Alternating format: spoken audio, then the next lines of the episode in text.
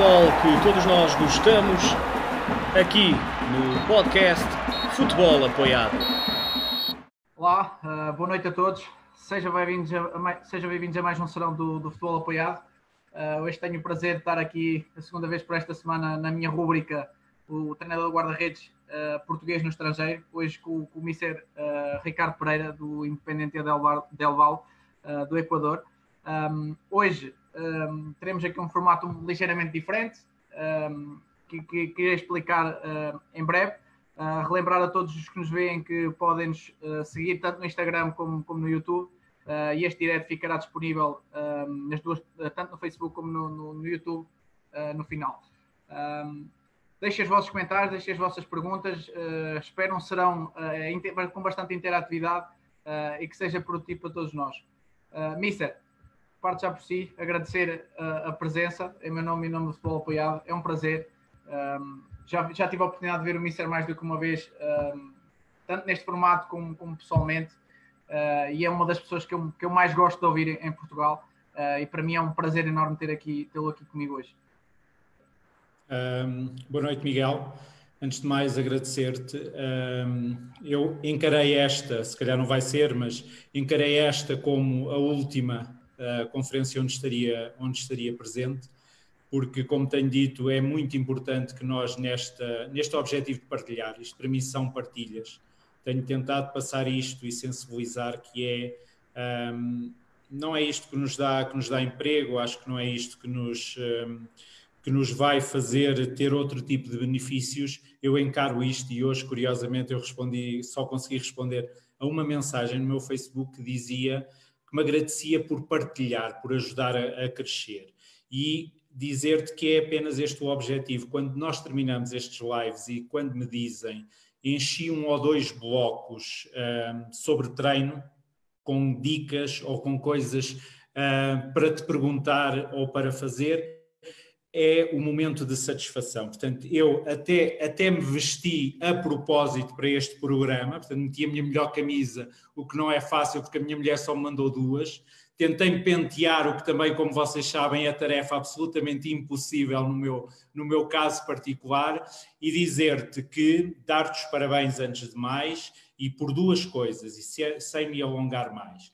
A primeira é porque ainda ontem também estiveste numa live que eu ouvi e que ouvi com muita curiosidade, porque eu cada vez mais, e deixo já este, este, esta opinião, eu valorizo muito pouco contextos. Eu cada vez mais, neste momento da minha carreira, valorizo conhecimento. E pessoas como tu e muitos outros como tu, independentemente do contexto, quando eu troco mensagens convosco, quando nós trocamos exercícios de treino, vocês têm uma opinião válida.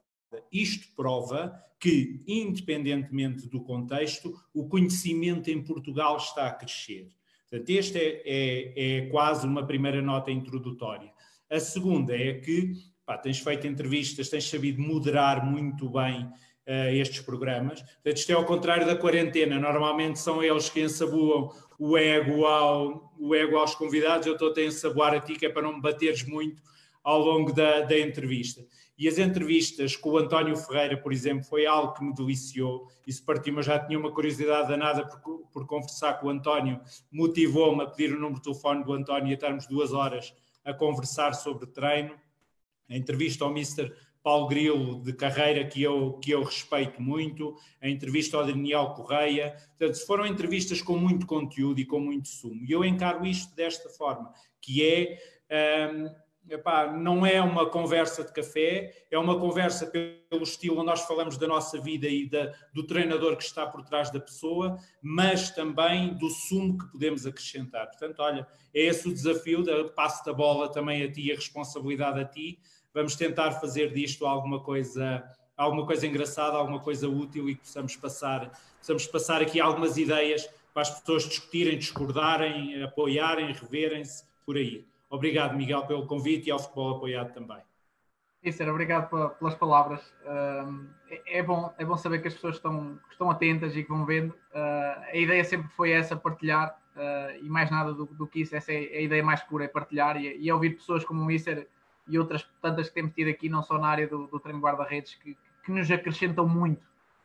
Por, aí, por aí, por aí, Miguel. E é isso que eu tenho sentido, que é, tenho ouvido, e tenho ouvido muito fora do, do treino de guarda-redes, porque nós precisamos de sair desta caixa e volto a dizer também, e gostava muito que hoje a assistir estivessem muitos treinadores principais, porque nós não podemos continuar a fazer do treino de guarda-redes uma cotada e nós ouvimos uns aos outros, evoluímos uns, uns, com os outros, mas nós também estamos todos, no, estamos todos no futebol apoiado quando vocês entrevistam treinadores, ou muitos de nós estamos. Estamos aqui quando vocês entrevistam analistas. Porquê? Porque queremos saber de coisas que são fundamentais para o treino, como complementares do treino de guarda-redes. Ora, é muito importante também o outro lado, que é quando o guarda-redes faz parte do jogo coletivo e para nós podermos quase avaliar, porque um treinador principal tem o direito de avaliar o seu guarda-redes, nós precisamos também, nós treinadores principais, saber um bocadinho mais sobre a dinâmica do treino. E mesmo quando elegermos um treinador de guarda-redes, que ele não continue a ser por amizade, que ele não seja por um jogo de influências que ainda não se percebe bem, mas que seja, eu quero este treinador de guarda-redes porque ele tem esta, aquela e aquela característica. E é isto que eu quero do meu guarda-redes e o Miguel Menezes ou o X ou o Y vão saber potenciar, vão saber potenciar o meu guarda-redes. Portanto, isto para mim é que faz, é que faz sentido e, e, e eu cada vez gosto mais de discutir com, com treinadores principais, por exemplo. Isso é, é, é, mesmo isso, essa questão do conhecimento do jogo e, e, e, essa pergunta, não, não é uma pergunta, mas é uma questão que tem sido muito debatida aqui, um, que é a questão, então se sou treinador guarda-redes, o que é que eu sou primeiro? Um treinador, mais nada do que isso. Uh, e é uma questão que acho que cada vez mais temos de nos mentalizar, porque, porque temos algo a acrescentar, não só ao guarda-redes, mas se calhar também ao jogo, porque temos uma visão diferente do jogo. Sem perdermos a nossa identidade, sem nos esquecermos que somos um treinador adjunto, mas especialista uh, especialista numa área específica e nós somos-lo com muito orgulho e muita paixão. E é engraçado, eu ouvi uns zum zums disto que, que sairá, uh, que poderá sair em breve, uh, não sei se em estatutos, mas naquilo, naquilo que é a nossa, nossa definição de carreira, e sem eu saber para quando, mas que vão passar a haver se calhar dois treinadores, que é treinadores e treinadores de guarda-redes. Mas pronto, muitos de nós, além disso, ainda somos também treinadores de futebol, porque investimos e fomos à procura da nossa formação. Mas acho que do ponto de vista quase de carreira profissional, em Portugal poderá, não me perguntem detalhes, não me perguntem nada, contaram-me isto e eu achei muito interessante, que é um, vamos ter carreira de treinadores e de treinadores de guarda-redes, só que tem uma especificidade. Agora, nós não nos encostamos, nem nos vamos encostar a esta especificidade, que é sou só o treinador de guarda-redes. Não, porque não dá, não dá, porque o guarda-redes não joga, não joga sozinho e as exigências, as exigências para nós sabermos do jogo são muito grandes. Mister, partindo já aqui para o guião e, e partindo já antes, antes das primeiras duas perguntas iniciais que eu tenho antes de, lançar um, so, sobre si.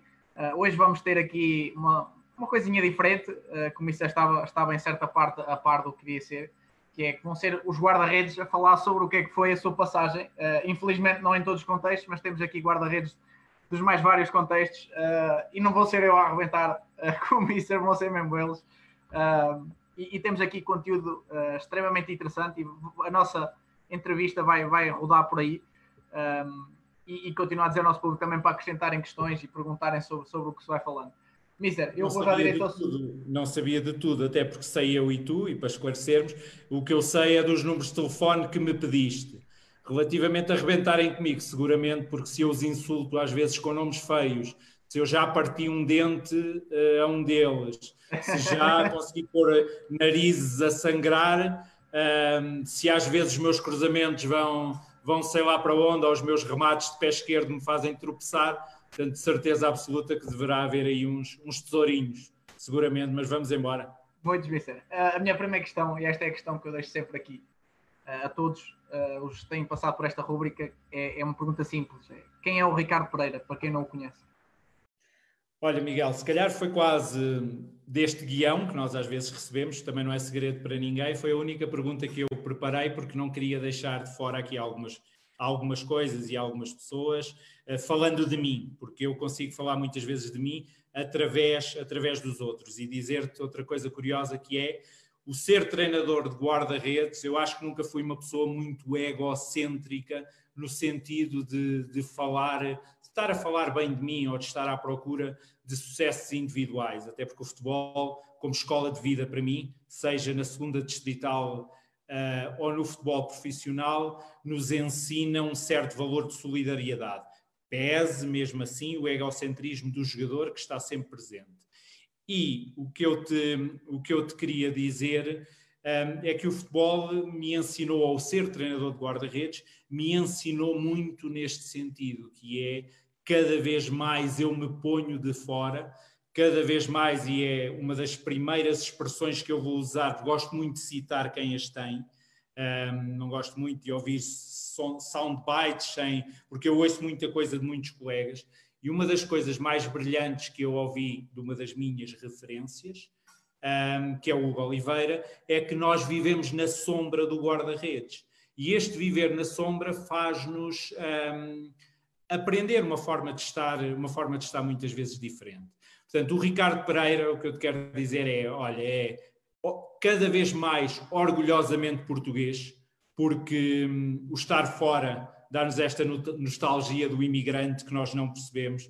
E, e nesta casa ouve-se ouve Marisa, nesta casa não se faz caracóis porque não, porque não é possível, porque não há aqui, mas faz-se faz muito, tenta-se fazer cozinhado à, à maneira de Portugal, não se, em Inglaterra comia-se pastéis de nata, para tu teres a noção, portanto eu fui descobrir lá num sítio pastéis de nata em Inglaterra e criei o hábito do, dos pastéis de nata no escritório do no gabinete de treinadores do Nottingham Forest, portanto, uns de, de, alta qualidade trazidos pela minha mulher, outros que eram aqueles que se podiam comprar. Portanto, cada vez mais orgulhosamente português, o ser imigrante um, dá-nos esta, dá-nos esta, esta sensação, este sentimento de pertença. Eu trabalho com espanhóis, trabalho com um argentino, trabalho com um colombiano e, e os espanhóis há esta luta, portanto, sou, somos o, os ritanos, uh, os ciganos, ciganos portugueses, e desmontar isto e ir para cima dos espanhóis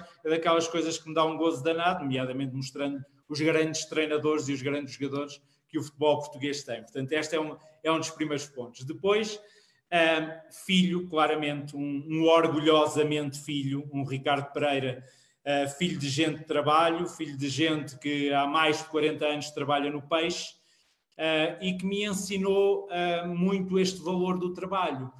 Vou-te contar uma história, portanto, porque senão eu vou-me alongar, mas que é. Eu gostava, felizmente formei-me, fiz dois cursos superiores, não é para aqui chamado, mas era um bandido, o que eu queria era futebol e o que eu queria era namorar. E chumbei um ano e o meu castigo foi passar a ir um, ao peixe, portanto, isto significava levantar mais duas da manhã, passar a, ir ao peixe e pegar em polvos e cheios, de, cheios daquela, daquela ranhoca e etc. Portanto, e aprender este valor do trabalho, aprender se era isto que eu queria, do que foi o sacrifício dos meus pais uh, durante muitos anos, ou se queria, se calhar, uh, estudar e queria tentar ter uma carreira diferente. Depois, irmão, naturalmente, também, e orgulhosamente, e os meus irmãos fizeram o mesmo, estudaram, têm, têm a vida deles e muito bem, e com uma relação, são confidentes. Meu irmão é dos maiores fãs da minha carreira, vive a minha carreira com uma intensidade impressionante. Depois, outra coisa que me ajudou muito, porque eu sou casado há cerca de 20 anos, claramente ser marido, ser pai, outra psicóloga lá em casa, portanto é um problema, somos dois psicólogos, mas de alguém que é uma mãe, que é mulher, que é profissional e que está sozinha há quatro anos, uh, na maior parte do, do tempo, a educar duas filhas e com, mesmo com viagens para a frente e para trás.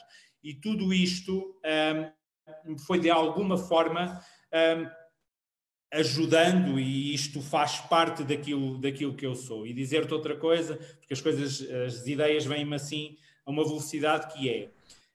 Um, eu nunca mais me esqueci de um menino de 18 ou 19 anos, guarda-redes, que me disse uma coisa curiosa. Isto vai a par e passo com o que eu te queria dizer sobre, sobre a minha vida e, e, e, o meu, e o meu casamento, que é a minha mulher continua a trabalhar e tem uma carreira profissional de alta responsabilidade e, entre aspas, não precisa sequer do dinheiro do futebol para nada. E isso garante-nos, garante-me a mim também uma tranquilidade total para, no dia em que o futebol deixasse de ser uma paixão, eu poder fazer outra coisa, não ficando a viver dos rendimentos da minha mulher, mas podendo perceber que o futebol, com o ordenado que eu vou ganhar fora do futebol, com o ordenado que ela ganharia, uh, nós conseguiríamos viver. Isto é muito importante. E a história que eu tinha contado desse guarda-redes é guarda-redes com 18 ou 19 anos que me disse uh, ah, a minha, minha, minha namorada vai, entrou para a faculdade, vai tirar o curso, curso X ou Y e eu, vamos ficar separados aqui durante uns tempos. Eu perguntei o que é que ele pensava disso.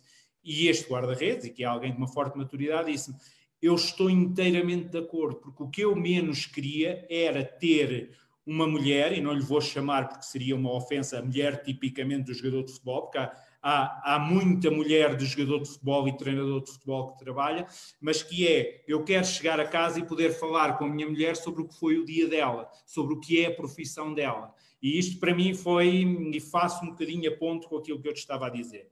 Portanto, esta independência do futebol, eu sou-te sincero, mesmo hoje em dia, se calhar a viver dos melhores anos da minha carreira, eu quero a manter.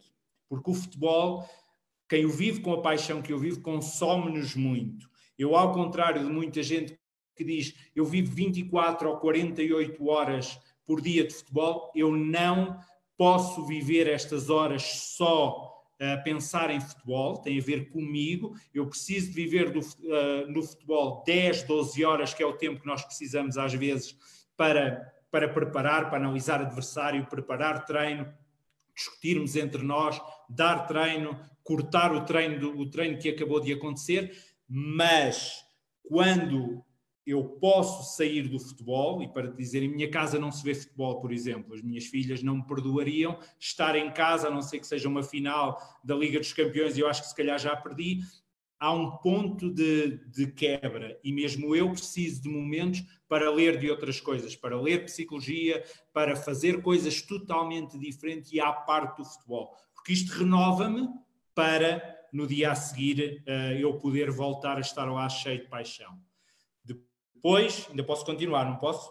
Temos tempo, não temos? À vontade, Miss. Depois o dizer-te que, e nós vamos falar disto mais à frente, segundo se seguires a, a lógica das perguntas, que é ser guarda-redes e ser uh, e jogar nesta posição foi uma paixão daquelas que eu não te explico, mas foi a inicial. Eu jogava também a brincar na rua uh, à frente, mas foi paixão. Eu hoje vou, eu sou de Queluz Montabrão.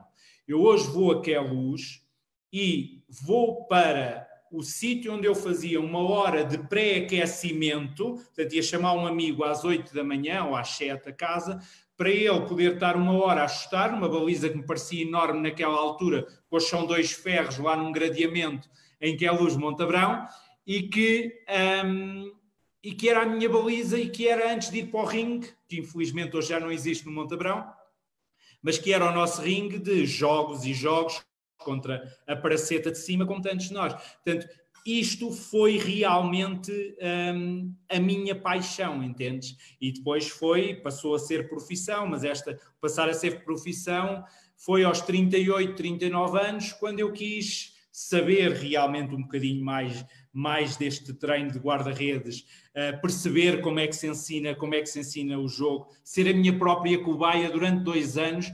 Eu, que até achava que era um guarda-redes muito bom para o nível distrital, vai, eu estou-te a falar, ter subido de divisão num clube que é o Pai Pires, que eu guardo para sempre no meu coração, e termos sido campeões e ir à final de uma taça, e eu achava que realmente tinha uma grande qualidade. No ano a seguir já não tinha tanta porque funcionava como cobaia e esta, este processo de estares na baliza e analisar os teus deslocamentos e perceberes que há tanta coisa que não sabes e que não vais conseguir já fazer foi genial e ajudou muito. Para acabar, dizer que eu tento manter muito a humildade e os pés assentes no chão no mundo do futebol profissional e, e, este das redes sociais, eu sei, eu tenho muita gente uh, a dizer-me que eu sou referência, que eu sou isto.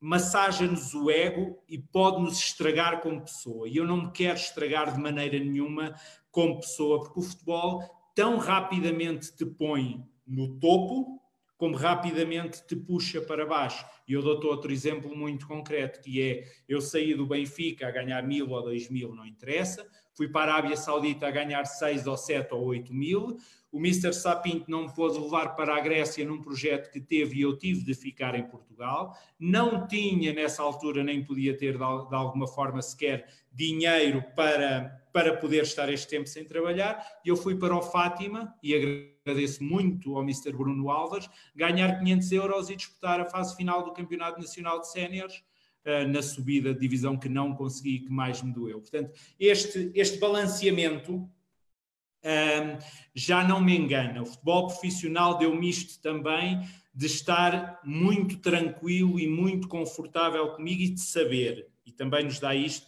que é uma coisa curiosa. O Hugo não me dizia isto diretamente, mas ia-me ensinando. Se calhar o Hugo foi-me preparando para outros patamares, mas eu senti isto na pele, que é, tu começas um jogo no futebol profissional e antes dos 90 minutos iniciais tens emprego, mas no final desses 90 minutos já não sabes se o continuas a ter. Isto faz com que ou lidas com isto, ou lidas com este aspecto de uma forma muito ansiogénica e te paralisa, ou passas a lidar com isto de uma, com uma tranquilidade brutal, que é faz o teu trabalho, acredita no teu trabalho, mas percebe que isto se chama jogo de futebol e que por muito que trabalhemos ainda tem aqui uma, uma carga de grande, de grande aleatoriedade. Depois dizer-te que esta história das referências, eu tenho uma referência, claramente, e, e queria também perder um minuto para falar nela, que é, e porquê que é a minha referência? E tenho outras, e gente com quem eu gosto muito de discutir treino, e nós temos excelente gente. Eu adoro, adoro falar com o Rui Barbosa, eu adoro falar, porque são gente próxima e falo destes nomes, um, e espero não estar a esquecer de ninguém, adoro falar com o Vital, mas porque é pessoas com quem tu discutes treino. Eu tive discussões sobre o Vital que ficam entre mim e o Vital sobre detalhes e dúvidas que podemos ter do nosso guarda-redes, do que é o processo, porque não sabemos tudo, jamais vamos saber tudo. E é muito bom ter com quem partilhar estas dúvidas. E o Hugo, neste caso particular, é alguém que a nós, no Benfica, passou muito tempo pesa as suas responsabilidades, o Hugo passou-me passou vê-lo treinar, passou-me ter a oportunidade de beber um café com o Hugo e discutir o detalhe do deslocamento e porque é que se faz X ou porque é que se faz ou porque é que faz Y.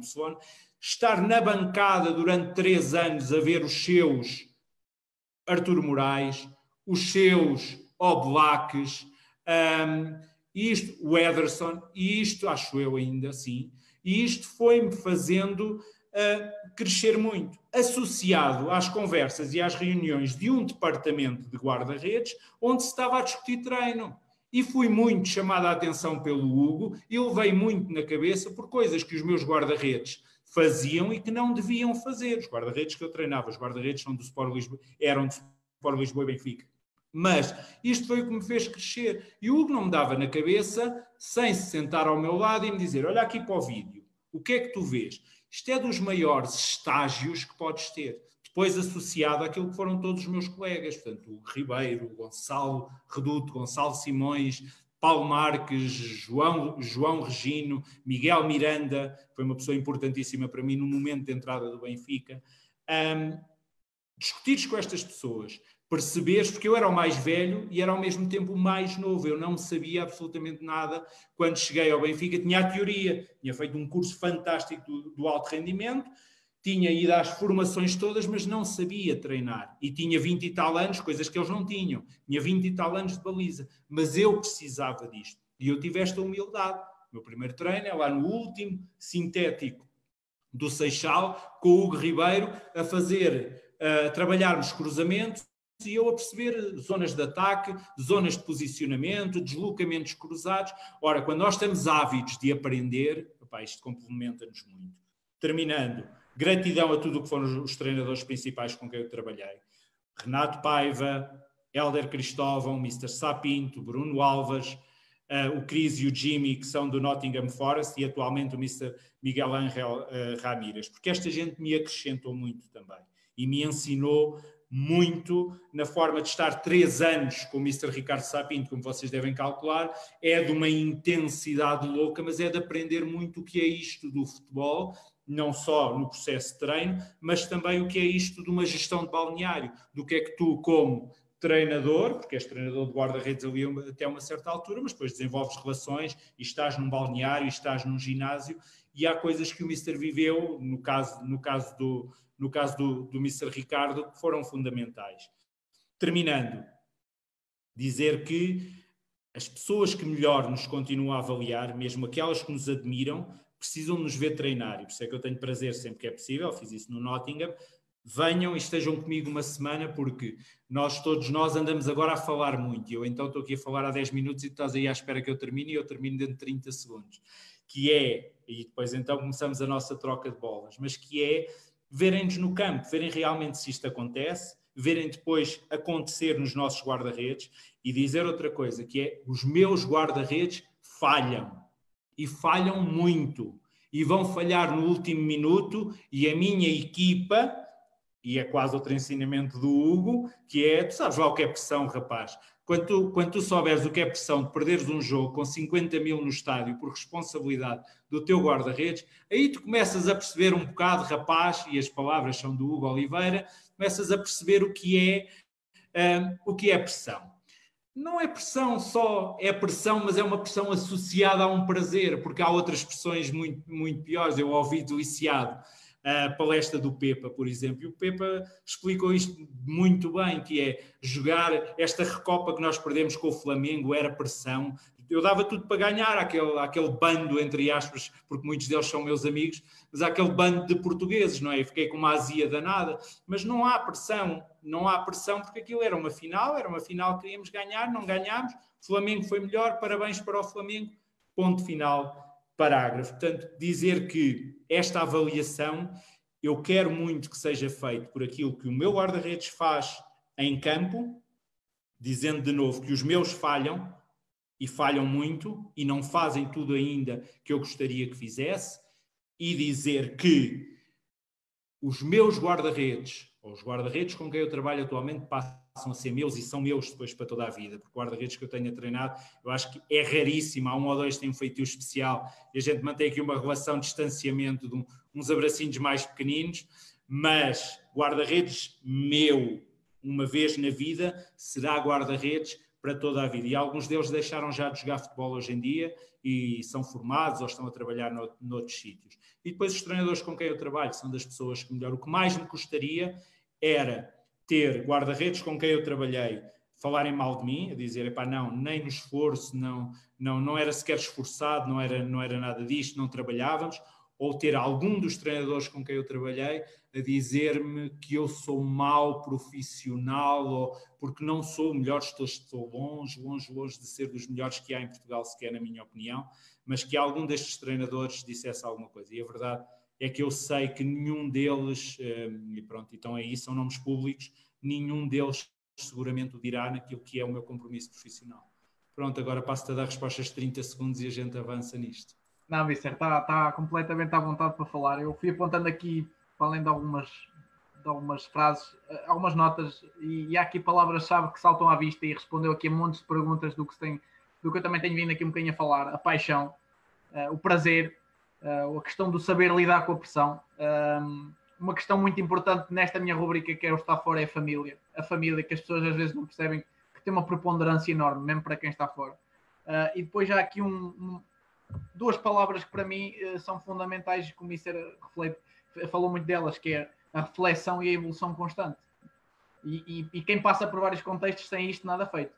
Mister, e dando voz já aos, dando já voz a, a, quem pode melhor falar, eu tenho já aqui um primeiro nome. Deixas-me uh, só fazer um comentário a isso. À vontade, Michel. É, nós falamos muito na paixão e eu estou totalmente de acordo, mas tu complementaste de uma forma brilhante, que é paixão só, porque isto gera paixão, tu mais que não seja, dares umas boladas e, e as endorfinas começam-te a subir e tu estás ali a vibrar, etc. Isto, o próprio corpo dá-te paixão.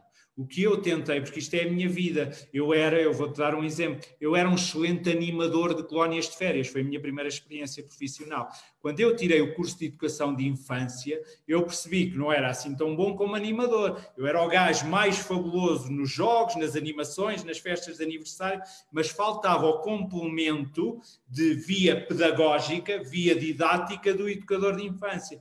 Portanto, dizer-te isto sim, nós somos apaixonados mas temos de ir à procura de conhecimento. É por isso que eu valorizo tanto o que é do passado e o que os guarda-redes do passado faziam, ou aquilo que me fizeram como guarda-redes, como valorizo e tem o mesmo peso para mim. Valorizo tanto isto como uma tese de doutoramento que fala sobre o treino de guarda-redes.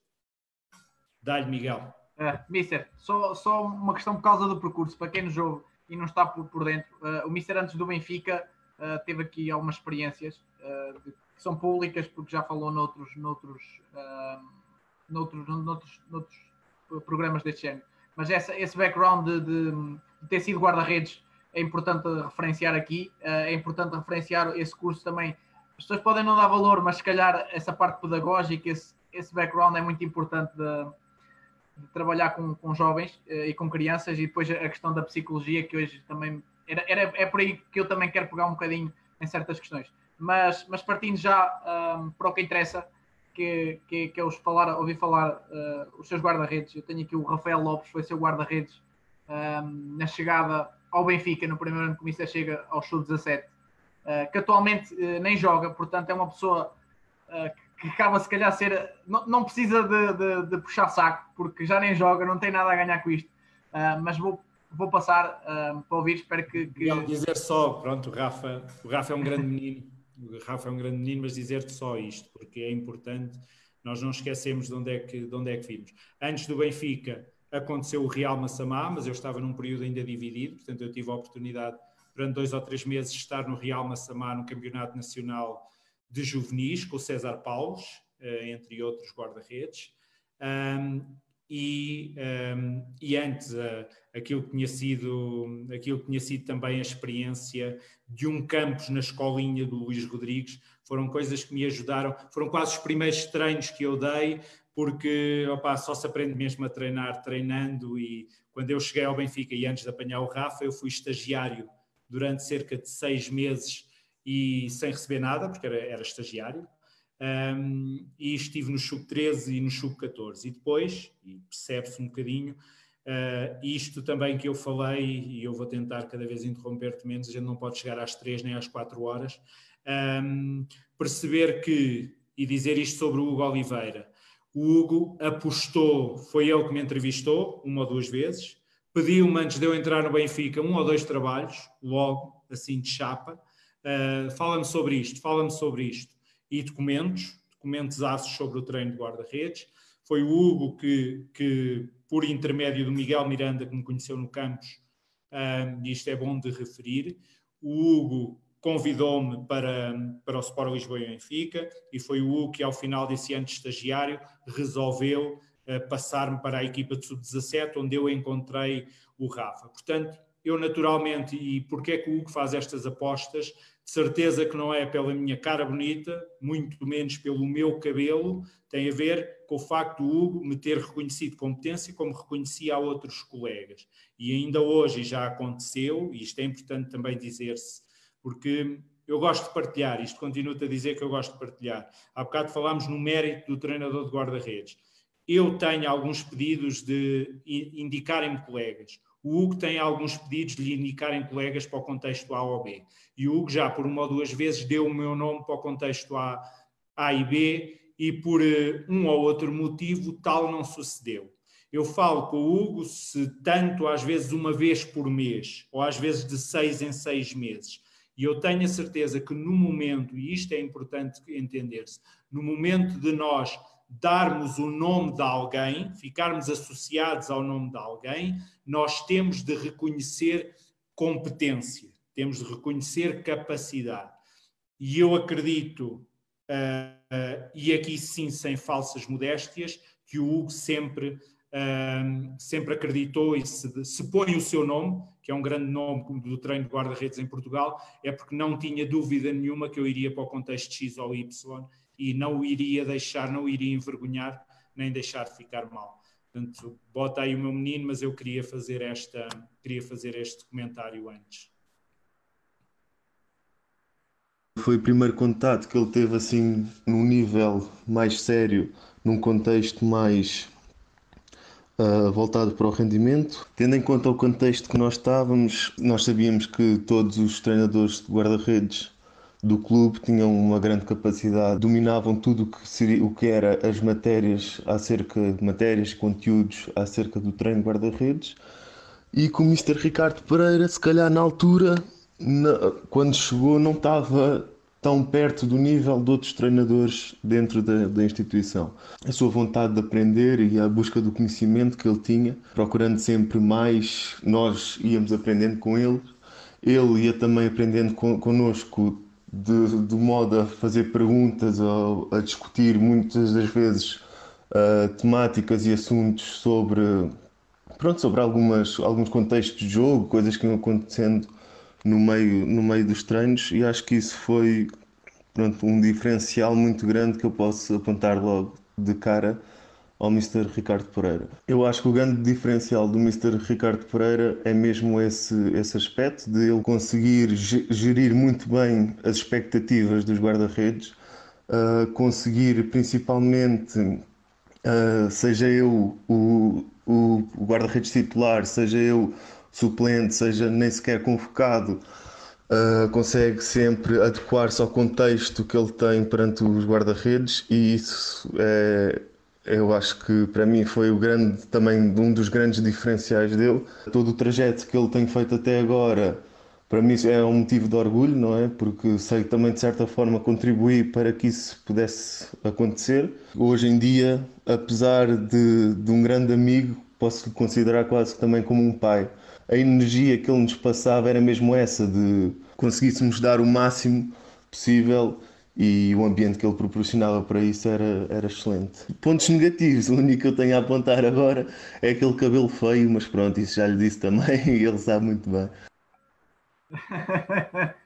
Olá, e, portanto, estás feito um, Daniel Oliveira dos, dos, dos podcasts, que levas a malta, que levas a malta às lágrimas. Olha, pergunta antes, eu teria já mil, mil comentários, o do cabelo feio, há coisas que são inegáveis, não dá para responder. Eu aqui, eu aqui quero, quero partir por ser o início, porque há aqui coisas que ele tocou que vão ser patentes a outros, outras referências que aqui temos para a frente. Eu quero só pegar nesta questão da Mr. Tasca é um Benfica, onde ele claramente admite que toda a gente tem um nível de qualidade elevado e o Mister, se calhar também sendo que ainda não estaria preparado ou, ou totalmente identificado com, com as ideias, um, é, qual é o papel aqui nos guarda-redes? É também é preciso ter guarda-redes que, que, o ajudem ou que o queiram ajudar, porque ele fala dessa aprendizagem uh, mútua. Uh, quais foram as dificuldades, Mister, nesta, nesta aprendizagem mútua e nessa capacidade de, de, se adaptar? Em primeiro lugar, pronto, agradecer, agradecer ao Rafa e agradecer, eh, agradecer a sinceridade. Eu acho que a nossa riqueza da conversa, Miguel, vai ser não ser aqui bajulado pelos meus guarda-redes, mas explicar. E o Rafa diz uma coisa brilhante e onde eu quero já puxar outros, que é, repara nisto, para eu subir para o sub-17, se não estou, Paulo Marques baixou. E o Paulo que é um dos treinadores, um dos muitos grandes treinadores do, do, do guarda-redes de Sport Lisboa e Benfica. E eu tenho de falar no Benfica, porque eu conheço alguns dos outros contextos, mas eu não os vejo trabalhar, eu não os vi trabalhar, com raríssimas exceções, e tenho de falar naquele que foi, naquela que foi a minha casa durante cinco, durante cinco anos, num departamento, que todos, que era, era a menina dos nossos olhos, que todos nós vimos crescer uh, pela mão do Hugo, mas pela mão de todos nós, os documentos feitos por nós. E o Rafa diz isso, que é, uh, são os momentos em que se calhar a paixão, em que se calhar uh, o caráter, em que se calhar a humildade, porque se eu chegasse ali, o Rafa era perfeito tecnicamente, como eu já tive a oportunidade de dizer. Os guarda-redes mais bonitos, ao contrário de mim com este cabelo, o Rafa era bonito em tudo o que fazia, desde, desde a carinha laroca que tem até, um, até ao que eram as suas, as suas execuções. E se a minha uh, prepotência, sou treinador do Sub-17 do Benfica, se a minha prepotência fosse muito grande, eu não tinha tido a ajuda destes guarda-redes, não tinha tido a colaboração. Associado ao Rafa estava o Tiago Bizarro, que não tinha provavelmente o mesmo nível técnico, mas tinha uma vontade extrema, era um animal de trabalho e que se casaram duas, casaram duas personalidades. Portanto, isto foi a minha passagem, foi a passagem do Ricardo, do Ricardo Pereira do Distritalão como guarda-redes para treinar internacionais e deram-me esta oportunidade e eu estarei grato para sempre, porque é mais fácil. É mais fácil do que, do, do que é tu estares a ainda não teres a experiência, mas vais crescendo na mesma com eles. E a mim deram-me esta oportunidade e o Rafa, o Rafa foi fundamental durante a primeira e a segunda fase e repara, depois chega o André Ferreira e é o André que assume, em grande luta com o Rafa e com o Bizarro, mas é o André que assume eu já mais preparado, porque é verdade que tudo isto me preparou, o acompanhamento de todos os colegas do departamento, mas estes guarda-redes foram fundamentais. Pronto, e o que eu posso é, além de agradecer ao Rafa essas palavras e essa sinceridade, porque é importante nós ouvirmos. É fantástico para mim ouvir que eu tinha menos nível que qualquer um dos meus colegas, porque corresponde à verdade. Havia um departamento antes já do Hugo que estava a fazer coisas e que tinham um processo, todos eles tinham muitos anos de treino, como têm, neste momento eles têm mais, se calhar 5, 10 anos de treino que eu. E isto ajudou-me muito, ajudou-me muito a crescer, ajudou-me se calhar a ser simples, ajudou-me não inventar, se tu não sabes ainda fazer tudo, faz o básico, percebe como o departamento trabalha, percebe quais são as ideias, Uh, pronto, e fez-me crescer, depois fez-me crescer muito a equipa técnica, não é? Eu trabalhei, eu trabalhei com, com o Mr. Renato Paiva, que tem, que tem as suas ideias muito bem definidas, já as tinha, e aquela dinâmica daquela equipa técnica foi brutal. O, Nuno Cardoso, que é um dos, era um dos adjuntos, um, se eu alguma vez me esquecesse de onde é que vinha e começasse a achar, porque até fomos campeões nacionais, não é? com o golaço do Guedes no Olival, se eu começasse a esticar e a esquecer de onde é que vinha ou que ainda não sabia nem metade, o Nuno me metia, metia de imediato na, na linha com o, seu, com o seu sarcasmo e com tudo. Portanto, este início de Benfica, este ano e meio, o de estagiário, com mais este ano, um, foi-me preparando e fez-me crescer, e fez-me crescer muito, e depois fui por aí fora, mas tive tive, fui, fui tendo sempre dificuldades, porque eles são guarda-redes talentosos, são guarda-redes que questionam.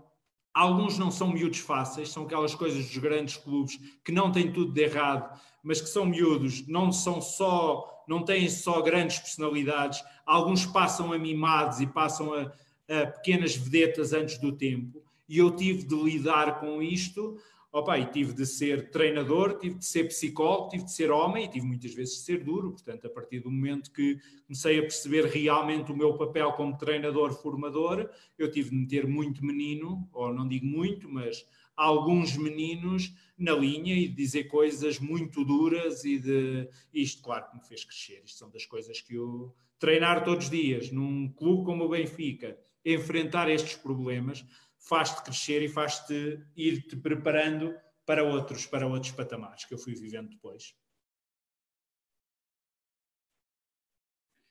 Estás aí, Miguel?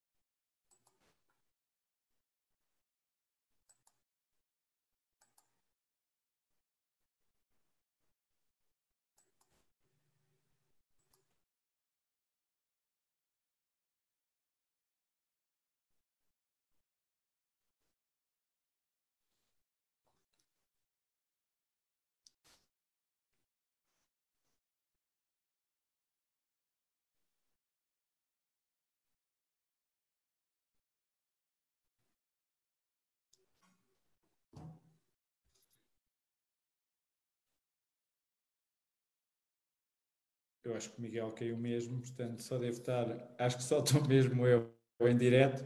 Também não sei se há possibilidade de me mandarem perguntas por aqui, portanto se quiserem vão-me mandando pelo telemóvel e eu vou respondendo, vou respondendo a perguntas, é a única coisa, portanto já, já me deixam já me deixam a falar, a falar sozinho. Portanto, se alguém me quiser, se alguém me quiser já mandar perguntas, nem que seja por telemóvel, a gente segue com isto, que o Miguel não pagou, Miguel não pagou a internet, portanto. Siga, vamos embora. Começo-vos a convidar a fazer perguntas, portanto, Fernando Ferreira, se não pedimos ao. Ah, ele está de volta. Olha, Miguel. Mister. Estás-me a ouvir? Sim. Eu comecei a dizer que te dispensámos, não é fui, que não sejas um Fui abaixo, peço imensa desculpa. Mediador, e comecei a pedir ao Miguel, um, comecei a pedir ao Fernando Ferreira para fazer perguntas, ao Daniel Araújo, tínhamos aqui, o Daniel faz sempre aquelas perguntas grandes, posso pedir ao José Moreira também, e assim se tu caíres outra vez eu fico aqui a falar sozinho. Vá, dá-lhe, espero, Mister, peço, que não caias outra vez. Peço imensa desculpa, tive mesmo aqui um problema, uh, peço desculpa ao Mister que não estava lá em casa. Mister, eu, depois acabei por não ouvir o final, mas, mas há aqui uma pergunta que o Mister já falou atrás, que é a questão do, do trabalhar em, em, departamento e de ter pessoas à nossa volta que não é que nos compreendam, mas que nos possam dar uma ajuda em momentos cruciais. Uh, e o Mister já tocou aqui em alguns pontos, mas essa, essa reflexão diária um, é, tem que partir de nós, uh, ou parte de nós, mas também ajuda bastante uh, ter pessoas à nossa volta que, para além do grau de exigência ser elevado, estão a ver coisas que nós não estamos a ver. Porque às vezes a gente sente-se sozinho, será que. O que é que eu vou fazer para resolver este problema, não é?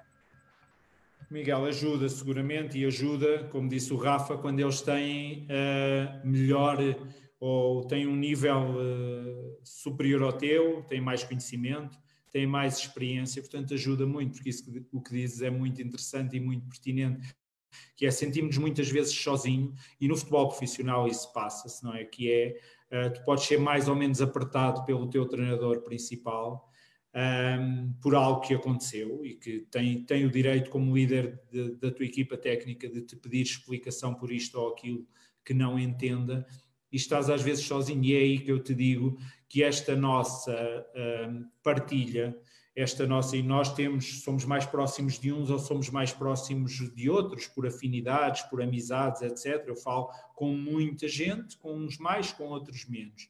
Mas no futebol, e para tu teres esta noção, e vocês, vocês, vocês jovens, porque eu reitero, nós temos gente da velha guarda, se é que eu tenho este direito de chamar, de muito valor e com carreiras feitas que é preciso explicar. E atenção que eu não digo isto por populismo, porque é muito fácil nós dizermos coisas para sermos populares e agradarmos a todos. Não o digo. Digo porque conheço o trabalho uh, de uma forma não profunda, mas também não superficial, de alguns deles. Uh, mas tens estas pessoas, tens pessoas que se calhar têm a minha idade e têm mais ou menos anos, mas mais ou menos os mesmos anos de carreira de carreira que eu, e depois tens um grupo de jovens. E eu o que te quero dizer é que já partilhei as minhas dúvidas, e porque eu tenho oito anos e meio disto, as minhas dúvidas de detalhe de um apoio ou de um posicionamento com gente que tem que está no estrangeiro e em grandes clubes, com jovens como vocês, porque eu reconheço conhecimento. E quando eu envio, eu não envio só, uh, não recebo só como feedback, porque se nós não perguntarmos, não obtemos respostas, só nos ouvimos, só nos ouvimos a nós, só estás a extrair este sumo, se é que eu estou a dizer alguma coisa, uh, porque estás a exprimir e estás a, a, a tocar em pontos pertinentes. Portanto, ajuda-nos muito isto, mas é aqui que nós não temos de ter vergonha ou qualquer pejo em perguntar e em nos sustentarmos. Mas quando tu entras, por exemplo, no futebol profissional, é uma verdade que tens momentos de tens momentos de alguma de alguma solidão neste aspecto. E ali no Benfica, ali no Benfica não, todos nós estávamos a ver os jogos uns dos outros, todos nós conhecíamos os guarda-redes uns dos outros, tínhamos reuniões de departamento todas as semanas, fazíamos análise, sentávamos três ou quatro guarda-redes, três guarda-redes da equipa B, três do, do sub-19, três do sub-17 e analisávamos ora lances nossos, ora lances de guarda-redes topo e punhamos os miúdos a falar o que é que vocês estão a ver aqui. Porque é a melhor, é a melhor forma, eu já fiz isto, já fiz isto, já fizemos isto com o Hugo Oliveira uma vez uh, e com, com o Miguel Miguel Miranda, acho eu, em, na, escolinha, na escolinha do Luís Rodrigues. Já fiz isto no curso da Suíça. Eu, no curso da Suíça, tive esta coisa fantástica, é um teste giríssimo para nós, que é durante 5 ou 10 minutos, passaram com uma repetição 20 ou 25 lances do guarda-redes, com falhas ou com. Eu acho que até, que até tinha a ver com falhas, uh, e tu tinhas de identificar o que é que tinha acontecido ali em função da metodologia da escola suíça que tu estavas a aprender. Se aquilo tinha sido, se aquilo tinha sido um, um antes, há aqui partes da metodologia que me falham, deve foi em francês, um, mas uh, tinhas de identificar o erro, percebes? E eras pontuado, uma das provas do curso foi aquilo, e tu tinhas de ter mais de 10, tinhas de identificar mais de 10 coisas em lances que passavam assim a correr. E isto nós fazíamos no Benfica e ajuda-nos ajuda-nos muito seguramente, e, e volto a dizer, nenhum de nós hoje em dia tem de estar totalmente sozinho. Procurem ajuda de gente mais e menos experiente. E alguns dos teus colegas de Campeonato Nacional de Séniores mandam-me lances a pedir-me como fazem a outros, como eu sei que fazem a outros. Dá-me aqui a tua opinião sobre isto, porque é, é natural ter dúvidas. Eu, eu tenho muitas dúvidas, já disse isto também. Tenho dúvidas antes do treino, durante não tenho, porque estou a treinar e preciso de ter a segurança para dar feedbacks, e tenho N dúvidas quando pego no, no vídeo do treino, vou analisar, tenho de comentar para lhes enviar, uh, e aí tenho muitas dúvidas, porque dou por mim muitas vezes, fizeste bem em reduzir, ou tinhas-te mantido exatamente onde estás, uh, e tinhas sacado essa bola. E depois ainda vou ao micro detalhe, que é o apoio que entra assim ou que entra assado, mas que se quiserem explorar isto, exploramos com, toda, com todo o prazer, mas que para te dar este exemplo e para te dar resposta ao que me perguntaste. Mister, essa, essa, essa ideia seria uma ideia para outro, para outro, para outro, outro programa, que certamente seria interessante pegar em vídeos e, e analisarmos com detalhe e depois procurar recriar e criar exercícios para, para trabalhar isso.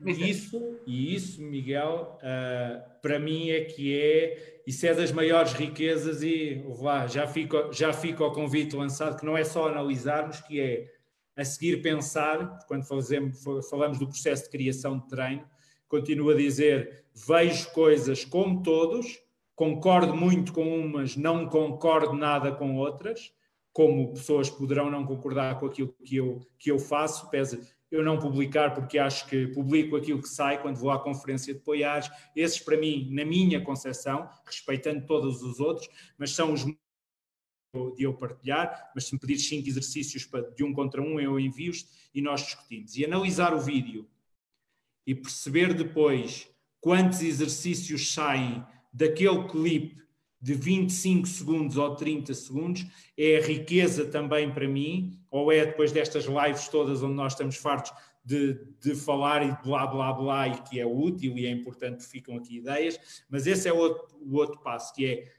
pegarmos em três minutos do jogo e como é que transformamos aquilo em exercícios de treino. São assim que saem todos os meus exercícios de treino. Eu digo-te outra coisa: este tempo de quarentena, além de ouvir gente muito boa de todas as áreas, permitiu-me rever todos os meus exercícios de treino e fazer muitas alterações a muitos deles em função daquilo que está a acontecer ao Independiente Del Valle nos, nos oito jogos, nos oito jogos que fez. Portanto, é tempo que normalmente não temos, porque os exercícios vão ficando como padrão.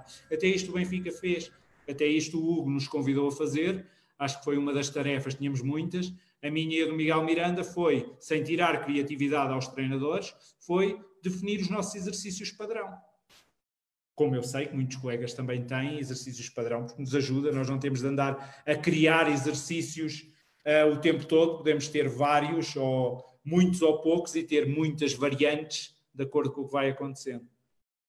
Portanto, mas temos outro programa, mas com outros colegas, e esse é um grande desafio. Pegas nos clipes, fazemos, uh, e se quiseres, eu também estarei, mas fazemos o, os exercícios a partir daí. É uma ideia interessante, Mister. Vou passar já aqui a um, um próximo convidado.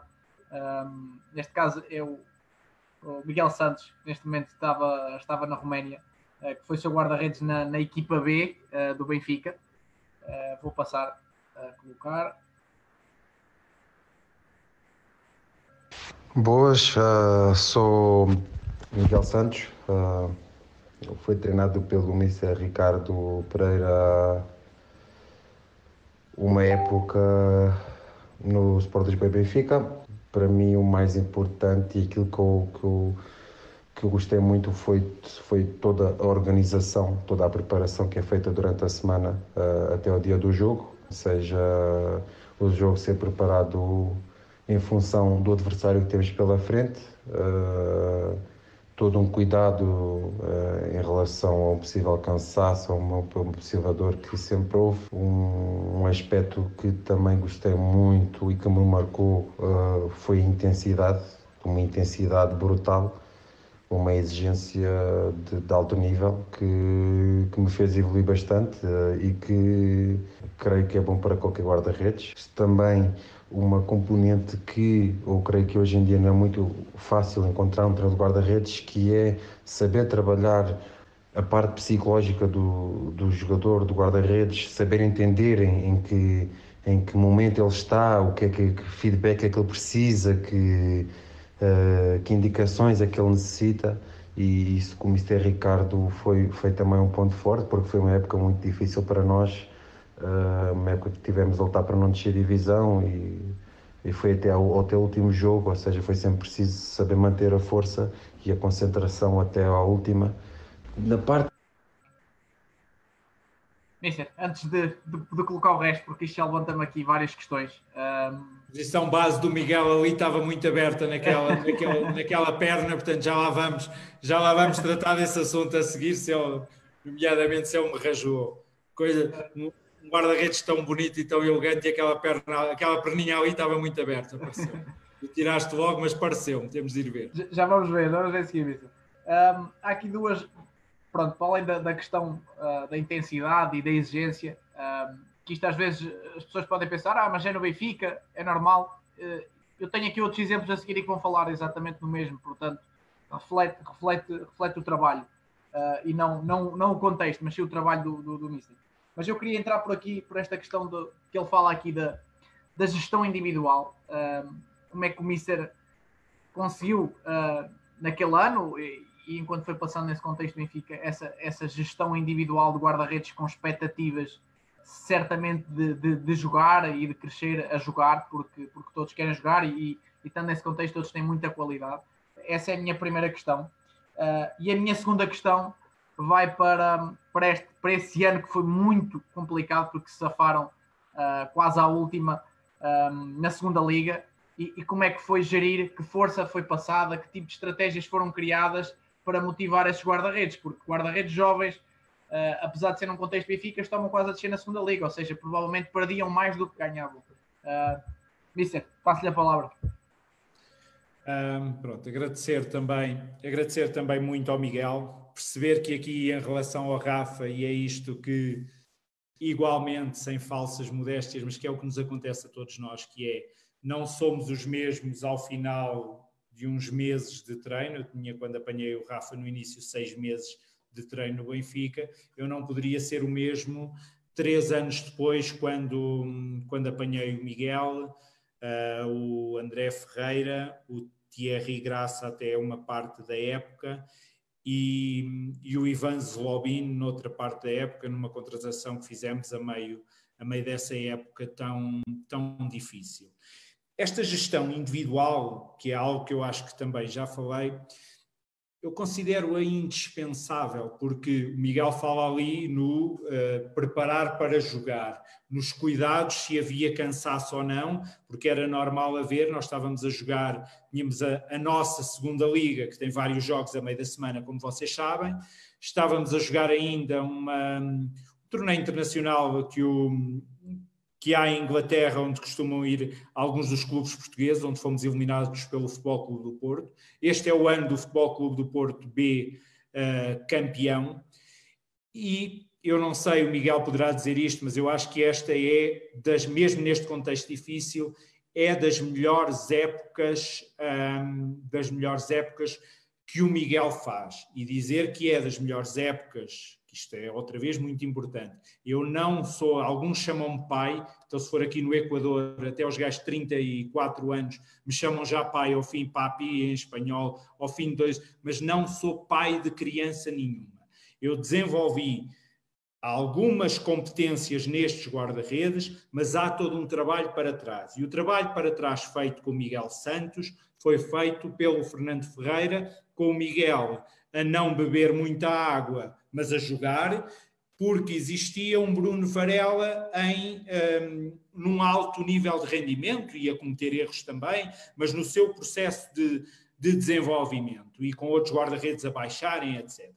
E o que o Miguel diz, para mim, é uma coisa uh, na nossa profissão uh, fundamental, que é, ainda por cima, numa equipa B, já esquecendo, e já lá vamos à parte dos resultados e da dificuldade e da experiência, se calhar, mais difícil da minha vida, porque ninguém quer ficar ligado. O Sporting B já desceu, o Braga B já desceu, o Guimarães B já desceu e o Benfica B não desceu, porque porque foi um ano tremendamente difícil. Foi até à última, isto não é inegável, de estar a ouvir o, o que é que se estava a passar em dois ou três campos um, e, uma, e uma sensação que é inexplicável, só quem a vive e quem já a viveu percebe, percebe isso.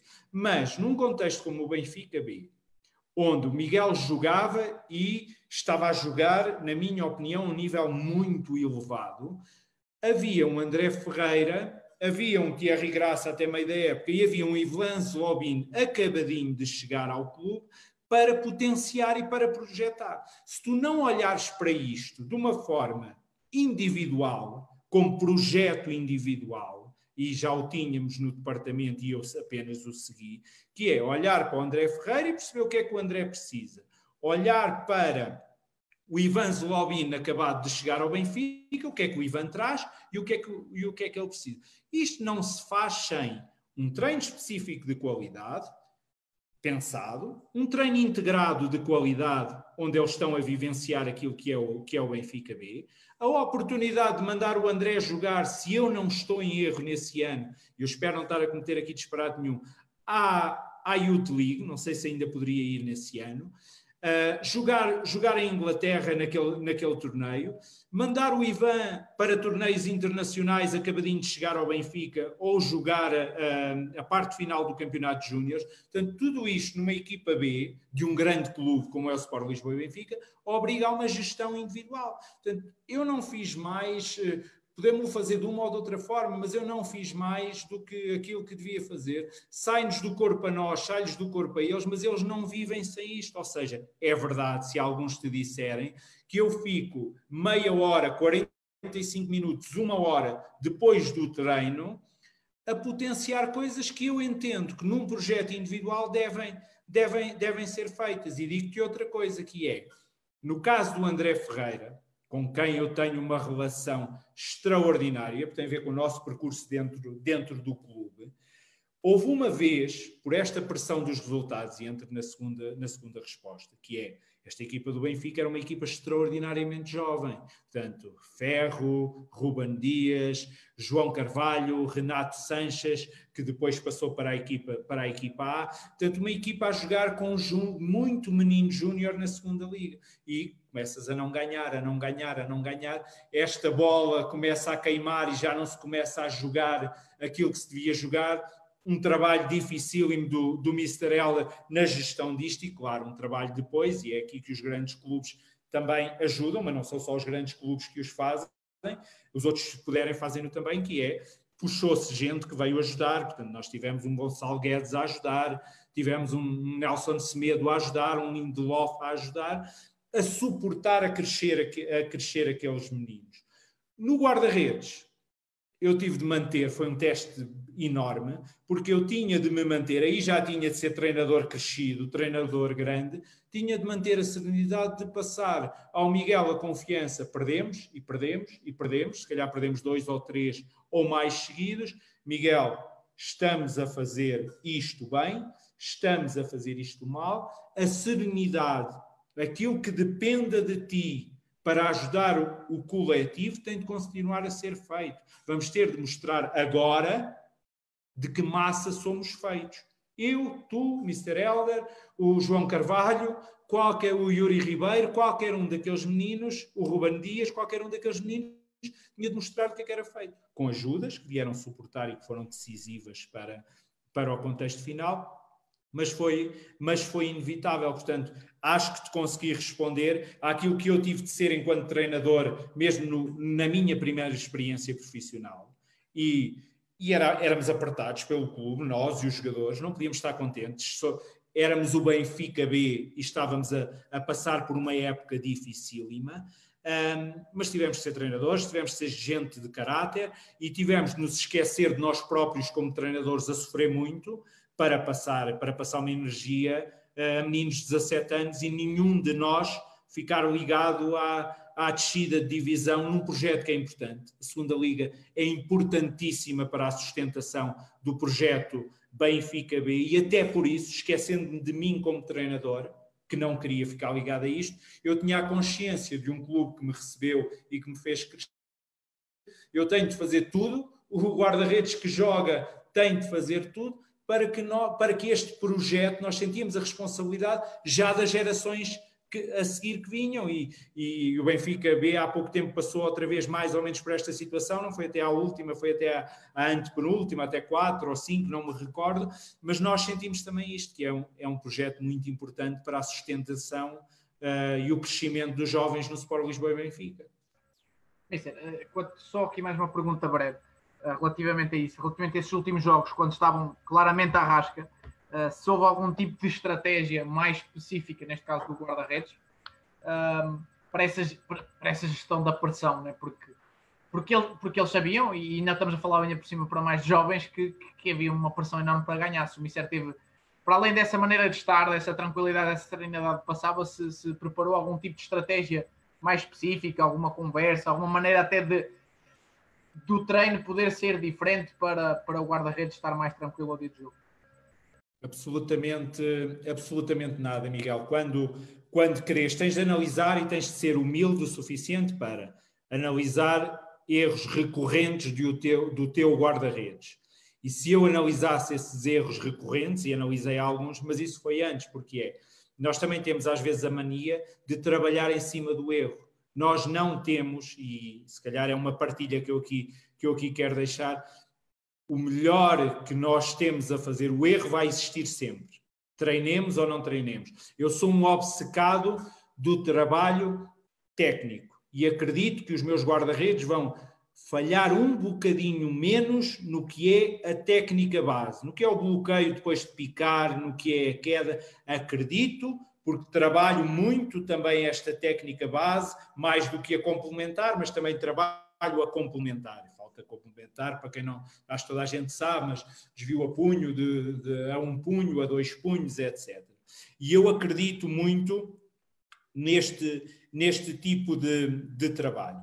Agora, também tenho de analisar que erros recorrentes possam estar a acontecer e não estavam a acontecer na minha leitura e sustentada com as análises que fazia com a ajuda do Hugo, porque houve momentos que fui eu à procura do Hugo e houve momentos que o Hugo me chamou, vamos lá ver aqui como é que estamos e tal, e nos sentávamos ali os dois em frente, em frente ao computador.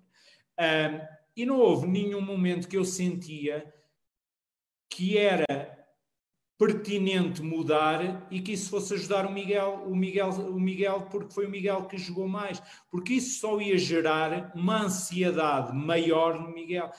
Gerir com a maior das naturalidades, usar o processo de treino como sempre usamos, para os preparar, para lhes dar confiança, para lhes mecanizar gestos e posicionamentos e continuar a trabalhar em função do adversário nos dias em que tínhamos de o fazer. Portanto, não mudou absolutamente nada e acho que se o tenho, se o tenho mudado, estava, estava a passar uma intranquilidade ao Miguel, que era quem estava a jogar mais, de que ele não, de que ele não precisava, até porque, na minha opinião, um, e na opinião de, da nossa equipa técnica, o Miguel nos foi, nos foi nesse ano dando, dando vários pontos. É uma época do Miguel que eu guardo com, com muito carinho, porque num contexto muito difícil, Miguel foi-se mantendo muito, muito sereno a fazer, a não ser egoísta, porque às vezes há momentos destes em que o guarda-redes se torna egoísta, deixa-me lá safar a onça, e a onça é deixa-me lá safar-me a mim, porque isto a casa está a arder. O Miguel nunca o fez, dentro das suas características, continuou a ser um guarda-redes solidário. Para mim, um guarda-redes solidário é aquele que joga para a equipa. E o Miguel continuou a sê-lo, mas também nas suas funções individuais ajudou muitas vezes a equipa e deu, deu-nos vários, deu vários pontos. É, vou seguir aqui com o resto do vídeo. Vamos lá ver a posição do Miguel agora, que isso é que interessa. Ele é muito grande e tal, mas aquela, aquela perninha, aquele joelhinho direito não é nada. Podia estar ainda a fixar, não sei, não sei. Não, foi exatamente. Apanharam, teve azar na. na Deve ser para ir na Holanda, no Fortuna Citar, desconfio. É, quase certeza, sim. Que creio que hoje em dia é o mais importante uh, num guarda-redes. Acho que é importante um guarda-redes. Uh, ser reativo, ou seja, ter reflexos e velocidade e assim, mas acho que um guarda-redes que saiba decidir e que saiba agir consegue corrigir eh, ou precaver muitas coisas que possam chegar à baliza e eu creio que hoje em dia eu sou um guarda-redes de, de, de, ação e isso aprendi também muito com o Mr. Ricardo, uh, tendo em conta que me acompanhou no meu primeiro ano uh, de, de jogar, de ter muitos jogos durante a época um, e hoje vejo-me um guarda-redes mais maduro e um guarda-redes de, de, de, de, ação e não de reação por causa, por causa também disso. Da amizade que ficou, uh, sempre com, com, com, respeito, obviamente, mas que a amizade que ficou entre nós, o Mr. Ricardo tem a um, capacidade de unir todo o grupo de guarda-redes e nós sabemos que às vezes existem efeitos complicados, rivalidades que é difícil conjugar, mas não, como o Mr. Ricardo e éramos três guarda-redes que queríamos jogar, que não, não, nos, não nos sujeitávamos a estar no banco ou assim. E o Mr. Ricardo sempre soube que sempre conseguiu um, que a gente trabalhássemos todos para um objetivo em comum, tirando as partes menos boas para fora e a gente conseguir trabalhar todos e puxar uns pelos outros. Ou seja, o trabalho que o Comisset tem de, de manter os, os guarda-redes que jogam menos focados e mentalizados e empenhados, ou seja, faz com que aquele que jogue mais consiga progredir ainda mais. Para acabar, tem que dar só uma durazinha, porque na época que fez comigo aquele pé esquerdo era terrível. O cabelo já nem vou falar, mas uh, para mim é um amigo que levo para a vida. Um abraço. Muito bom. Nós depois, nós depois conversamos. Diz, pergunta. Há aqui duas coisas que, que realçam. Eu uma não vou entrar já, porque mais à frente vão, vão voltar a bater nisto, mas reter esta questão da Houve lá, que grande, trabalho, que grande trabalho de casa, deixa-me dizer-te. Deu, deu trabalho, Mister, deu muito trabalho, mas uh, tinha, tinha que acabar e este, este posso, posso. Não sei porque é que não falaste com os árabes. Uh, foi, foi, complicado. Faltam aqui os árabes. Uh, Diz-me. Não, Mister, uh, só para comunicar também que, que provavelmente não, não, não terei aqui não, serei, não, não sei se irei continuar com esta rubrica em breve. Uh, estamos em fase de negociação contratual aqui no futebol apoiado, portanto, tinha que acabar em grande.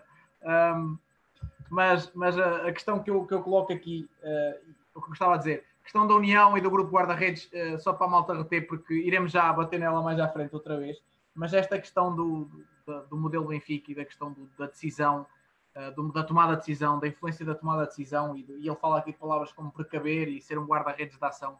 Um, eu queria que o Mister nos, não descrevesse, porque nós estamos por dentro disso, mas um, como é que, ou até que ponto é que nós conseguimos fomentar isso só em treino específico uh, e que importância acaba por ter o treino integrado uh, se não for conduzido também pelo treinador do guarda-redes?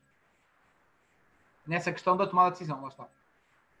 Certo. Um, pronto, o cabelo eu não posso responder, o pé esquerdo sim eu respondo, que é o pé esquerdo é uma arma, quando não caio, continua a ser uma arma que eu uso, está muito melhor e que tem uma particularidade, é que nem eu nem eles, nós gostamos de trabalhar, já entraste aí na decisão, não é? E já entraste no imprevisível.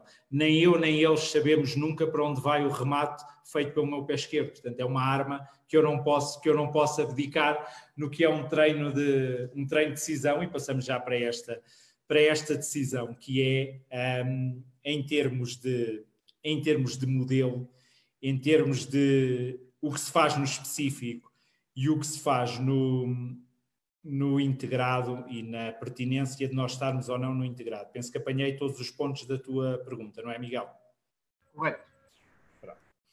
Dizer-te que eu encaro a decisão, decisão é eu decidir fazer um exercício do mais simples que há de remate à baliza, frontal ou diagonal, com ou sem deslocamento do guarda-redes, pedindo-lhe que antes faça ou não um contramovimento, mas um exercício muito simples, mas onde eu só fiz, meti a bola a correr, dei-lhe um toque para o, para o, pé direito ou para o meu, a partir de hoje, famoso pé esquerdo, um, e rematei.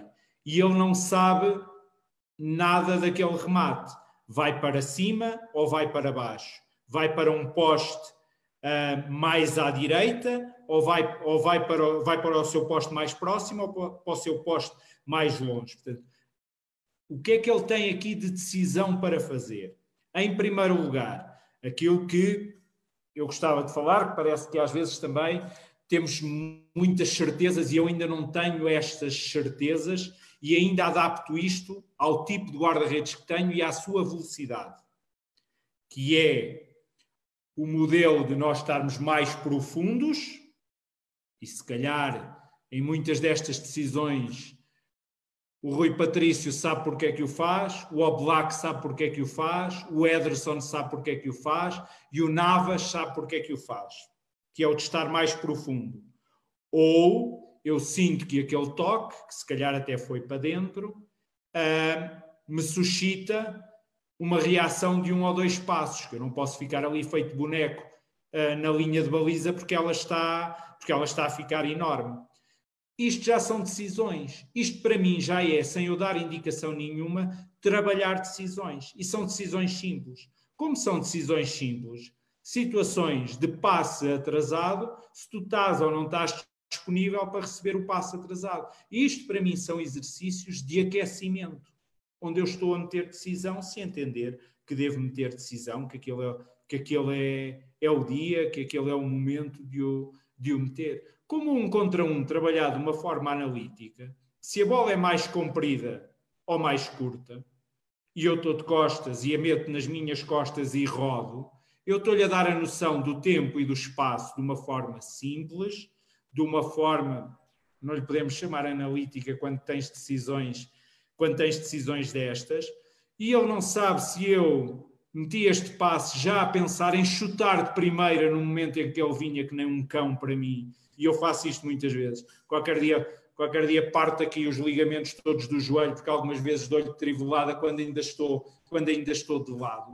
E isto fazem o guarda-redes pensar, às vezes nem precisas lhe dizer nada, do ponto de vista, este gajo é um filha da mãe, porque isto acontece, acontece de passos de ruptura, onde o avançado tem tanta qualidade, que não é o meu caso, mas já percebeu que nesta bola no espaço, quando roda, o guarda-redes vem que nem um cão e não vai parar, e já atira dele, e já, e já fomos.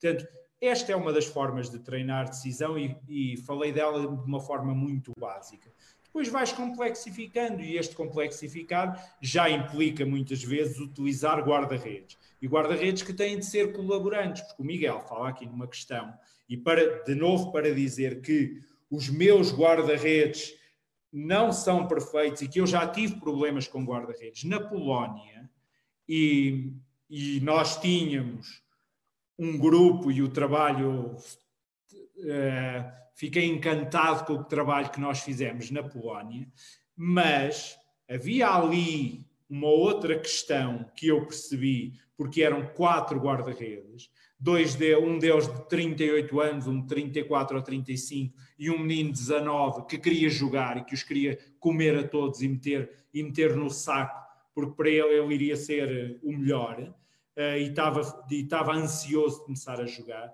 E eu percebi que exercícios de contacto físico, por exemplo, não podia fazer. Isto é um exemplo que me ocorreu. Entre eles, que eu né, tinha Está a falar em contacto que, físico? nós, que a experiência nos vai, nos vai ensinando e que não podia fazer. Tinha de gerir aquilo para nunca se passar em níveis de respeito, mas, portanto, os meus guarda-redes também têm problemas entre eles.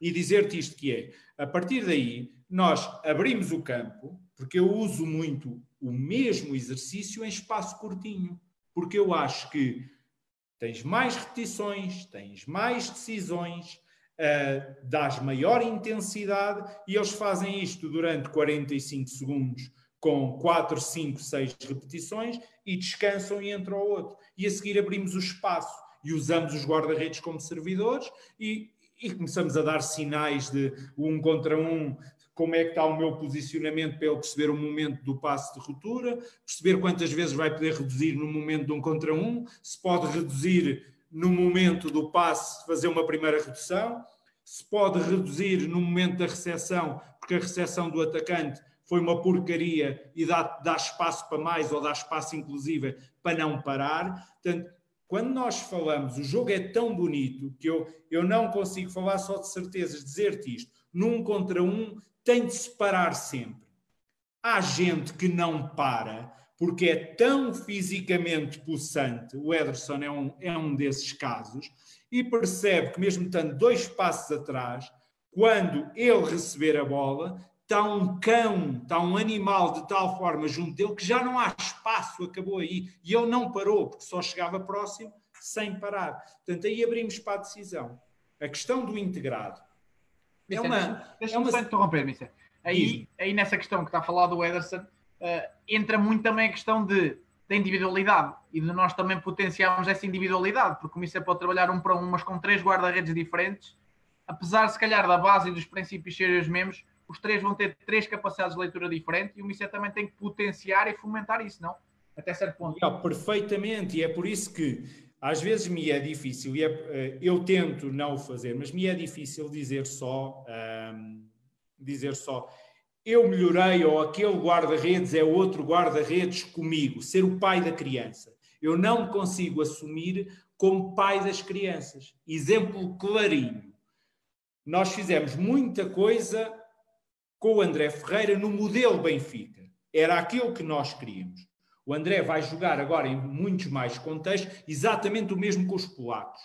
Ok? E podemos até pegar nos polacos. Mas o André vai jogar em, muitos, em variadíssimos contextos, onde os seus treinadores de guarda-redes e os seus treinadores principais vão pedir coisas diferentes ao André. Os guarda-redes com a experiência vão também percebendo, felizmente, o que podem e não podem fazer e aquilo que lhes dá mais sucesso. E o bonito disto é que cada um de nós consiga, sem ser pai de criança nenhuma, acrescentar alguma coisa dentro do que é, no caso do Benfica, o modelo de treino e o modelo de guarda-redes um, do, do André Ferreira, por exemplo, percebes? Mas é, é aquilo que eu sinto. Mas isso entra exatamente no que eu te estou a dizer, que é, há guarda-redes claramente que têm uma vantagem enorme se percebem que a saída de um drible num remate diagonal é tão atabalhoada que isto dá ao Ederson, se calhar, dá-lhe um contra um, ao Navas, dá-lhe um posicionamento na linha de golo para proteger a baliza, e é um guarda-redes de perfil que nós também gostamos, de, pronto, porque é normal, mas uh, atribui-se o perfil, o perfil A, o perfil R, o perfil e, água, e, esse, e se eu te disser que se calhar a maioria dos guarda-redes é de um perfil misto e o que precisa aí é de um passo só de redução, o Osho é rapidíssimo e este passo de redução dava-lhe um sucesso danado. Era o que ele fazia. Saías do drible, ele não sentia que fosse um contra um, ele dava um passo de redução e isto punha à prova aquilo que, que é uma das maiores características, por exemplo, do Osho, que é a velocidade, que é a velocidade de reação. Portanto, eu estou inteiramente de acordo com aquilo que me estás a dizer. Terminando, o integrado. Nós estamos neste, neste limbo. Eu no standard, por exemplo, acompanhei menos integrado, tenho esta consciência. Estava com um olho no burro, outro no cigano, normalmente. Os ciganos eram os dois que estavam no integrado e o burro, salvo seja, era o Arnaud Baudard. E eu passei muito tempo em trabalho individual com, com aquele menino mas às vezes, até porque a gestão que o Mr. Ricardo Sapinto quis no integrado era de ter mais aqueles dois, porque também não podíamos estar a dizer a um Gillet uh, aos 38 anos e já frustrado por não estar a jogar tanto quanto queria, não, podíamos, estar, não podíamos estar a tirá-lo a toda a hora do integrado para dar tanto tempo quanto queríamos ao Arnaud Baudard. Portanto, isto já é uma gestão de grupo de guarda-redes. E é aqui que às vezes não os perdemos. Ficou prejudicado o miúdo num aspecto, ganhou muito, seguramente, noutro aspecto, na minha humilde uh, opinião, porque passámos muito, muitas horas juntos, antes, durante e depois do treino. Eu acho que é essencial a nossa presença no, no, treino, no treino integrado. É aí, também já o disse, e não penso diferente dos outros, não sou, não sou nenhum visionário. É aí que se passa o jogo real. É aí que se passa tudo o que nós tivemos a preparar. É aí que o tempo, o, o, o Médico Arcela não chuta de certeza absoluta, nem de pé direito, nem de pé esquerdo, como o Ricardo Pereira. Portanto, é aí que eu vejo se o Ochoa e o Gillet param os remates do Médico Arcela ou só param os do Ricardo Pereira, quando alguns deles o Ricardo até manipulou aqui para ele ter sucesso e para repetir a ação técnica. Portanto, a riqueza está ali. E está tanto mais ali quanto o treino for rico e for um, representativo do modelo de jogo. E aqui nós fazemos opções, e a minha experiência também me ensinou isto, que é, há momentos que eu sei que eu não preciso estar ali. Aquilo é um jogo ao que eu sinto que é mais, tenho dois aqui, eu sinto que é mais pertinente neste momento estar aqui e eu fico no integrado. Acontece cada vez menos. E estou a fazer aquilo que muitos de nós estamos a fazer, que é a minha responsabilidade no Independente Del Val é na primeira equipa e na formação. Então toca de chamar treinadores de guarda-redes da formação para estarem comigo no treino e para nós fazermos esta gestão quem está no integrado, quem está no individual e como fazemos este balanceamento. Com isto conseguimos tenho três guarda-redes, conseguimos chamar mais um miúdo da formação em permanência, ganha o treinador de guarda-redes da formação, ganha o miúdo da formação, ganha o guarda-redes que não estava no integrado e ganho eu, porque estou a ganhar, estou a ganhar guarda-redes com a ajuda de, de, colegas, de colegas competentes. Portanto, eu acho. Depois tem a ver com o modelo de treino, repara eu aqui tenho muita, muita, ia dizer tarefa, ia-me sair a, a, palavra espanhol neste meu portunhol horrível. Eu aqui tenho muitas, muitos exercícios de um, muito curta duração, jogo de posição, por exemplo, de um minuto e meio, e onde eles estão a ter um papel que é importante para eles. Estão a jogar como apoio, mas estão a jogar num apoio onde os feedbacks, e os feedbacks, isto também é importante perceber, como os meus são para a linha defensiva e são para a porcaria de atraso que foi feito para o meu guarda-redes ou de não estarem a ver, a ver a posição do guarda-redes, como são dos treinadores a darem feedback ao guarda-redes de coisas que quando eu cheguei, ainda e por muito que tenha estudado, não estava familiarizado, por ser outra língua e por ser um jogo ofensivo, uh, exigente para os nossos guarda-redes. E isto é a riqueza do integrado. Portanto, sempre que eu vou para o integrado, eu sinto epá, tu és maluco, o que é que estavas ali a fazer uh, de exercício individual com este, que daqui a um minuto e meio já vai entrar, e o que tu estás aqui a fazer é que é útil. Portanto, respondendo-te naturalmente que desde que estejam criadas as condições e que o modelo de treino do treinador principal seja representativo do jogo, a minha, a nossa, a nossa utilidade, a nossa utilidade é, é, é fundamental. Agora também dizer que não temos só uh, de os mimar ou de andar com eles ao colo. Por exemplo, eu acho que é o Taborda, tem, o, o Taborda tem algumas opiniões interessantes sobre isto, que é, há uma parte de responsabilização individual e há uma parte de interpretação deles. Se tu treinares com qualidade, ele dá a si próprio o seu auto-feedback.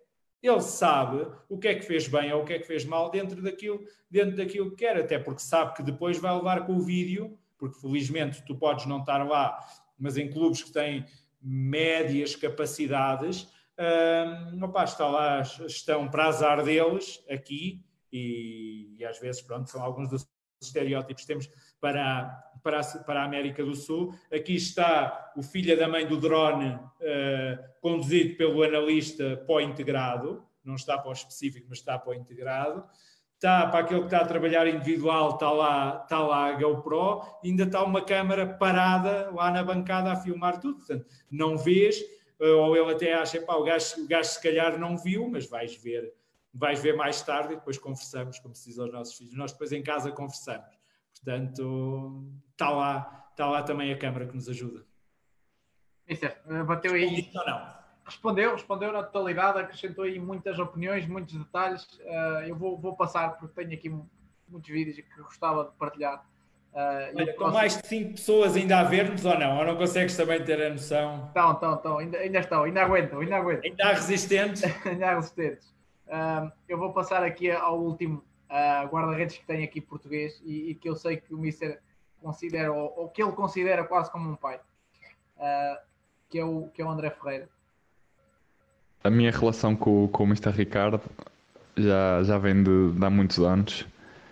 Uh, ele foi meu, meu treinador de guarda-redes no, no primeiro ano que eu, que eu cheguei ao Benfica, em sub-17, e depois, mais tarde, na, na equipa B, voltámos a encontrar.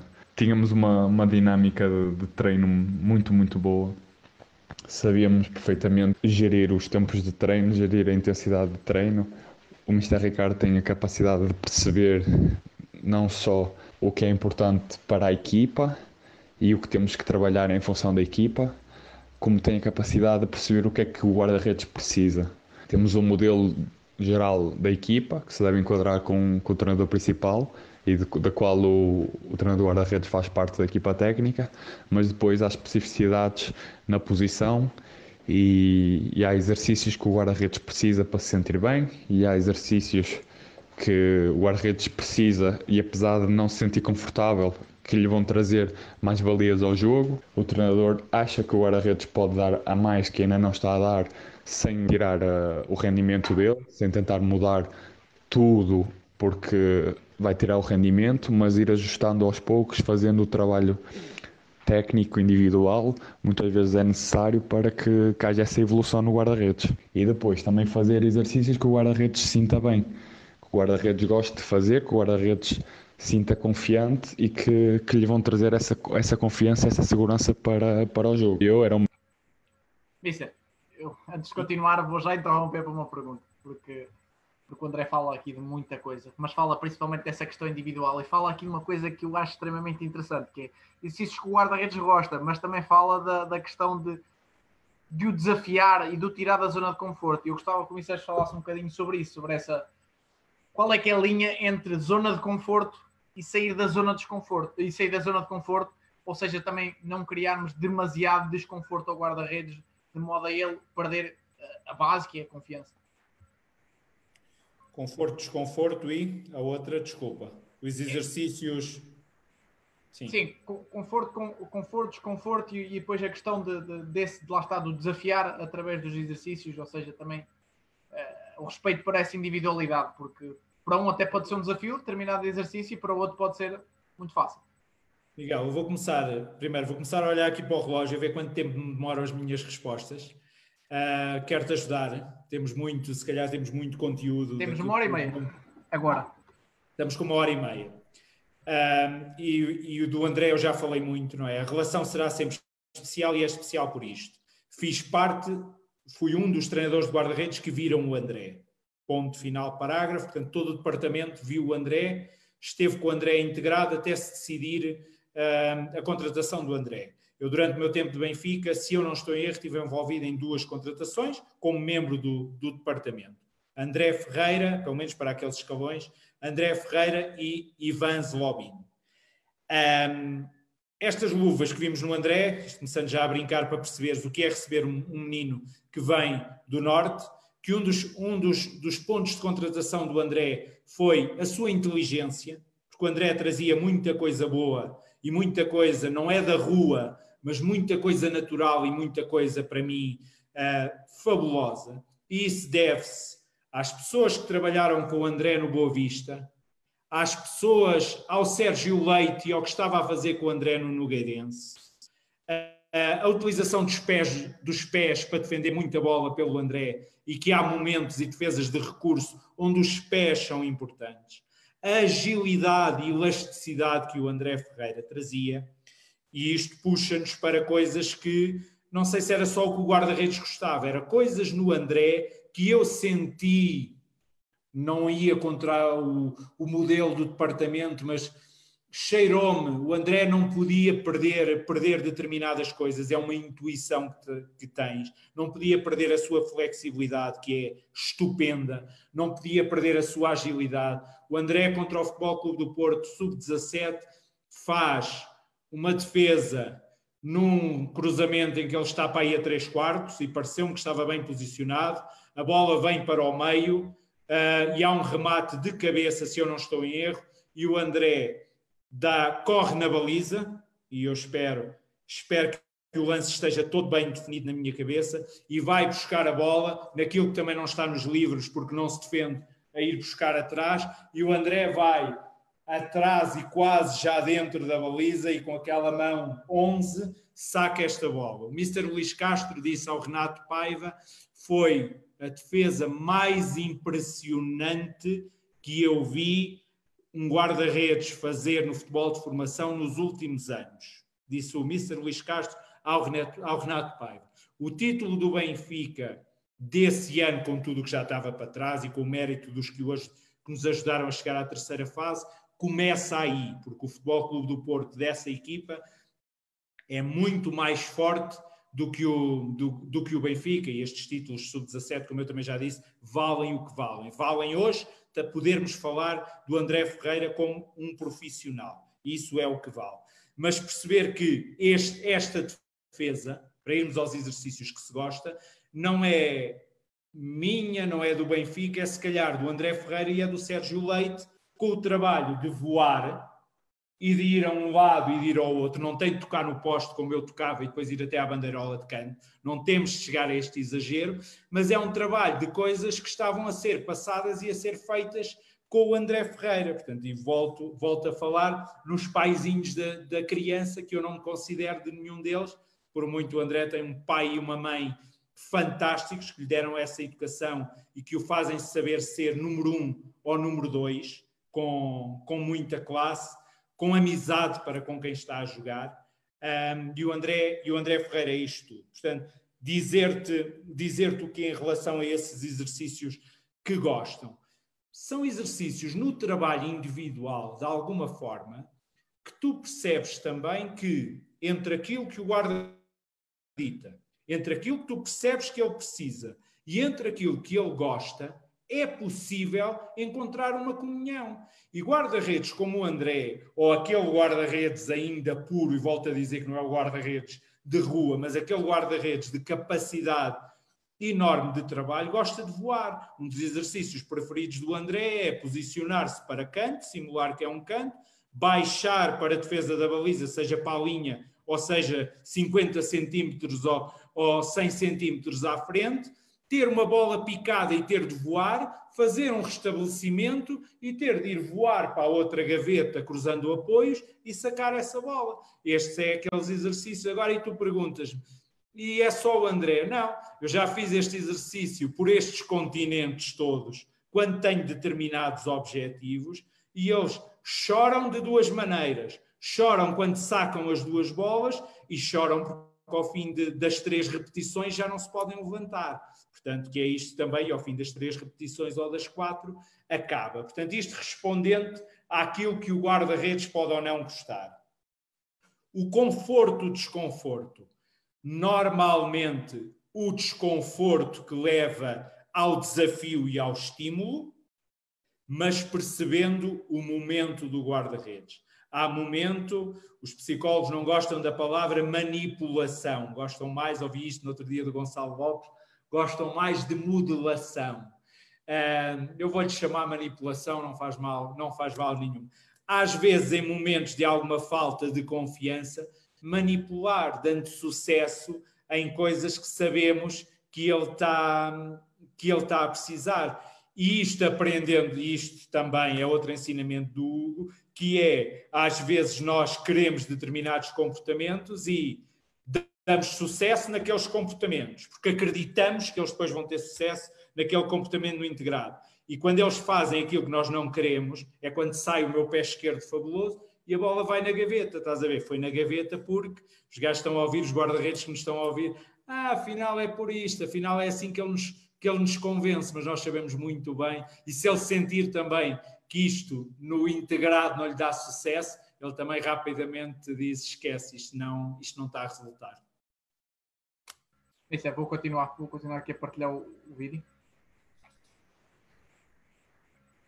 Menino, não conhecia ninguém, ia-me mudar para uma cidade nova. Muitas vezes, diria mesmo a maior parte das vezes, o, o, o Mr. Ricardo foi, foi um, para além de, de um grande treinador, foi um grande amigo, ajudou-me muito nessa adaptação e ajudou-me dando-me dando trabalho, fazendo-me treinar bem, fazendo-me pensar o jogo, fazendo-me acreditar que era possível eu um dia chegar a um, a um nível muito alto e ser profissional, porque sempre foi o meu objetivo e alimentou-me essa paixão, alimentou-me com trabalho. Lembro-me muitas vezes de, de vermos jogos e e discutirmos os posicionamentos e porque é que o guarda-redes estava ali naquela posição quando a bola estava ali, quando tinha um jogador à frente, porque é que ele se posicionava diferente.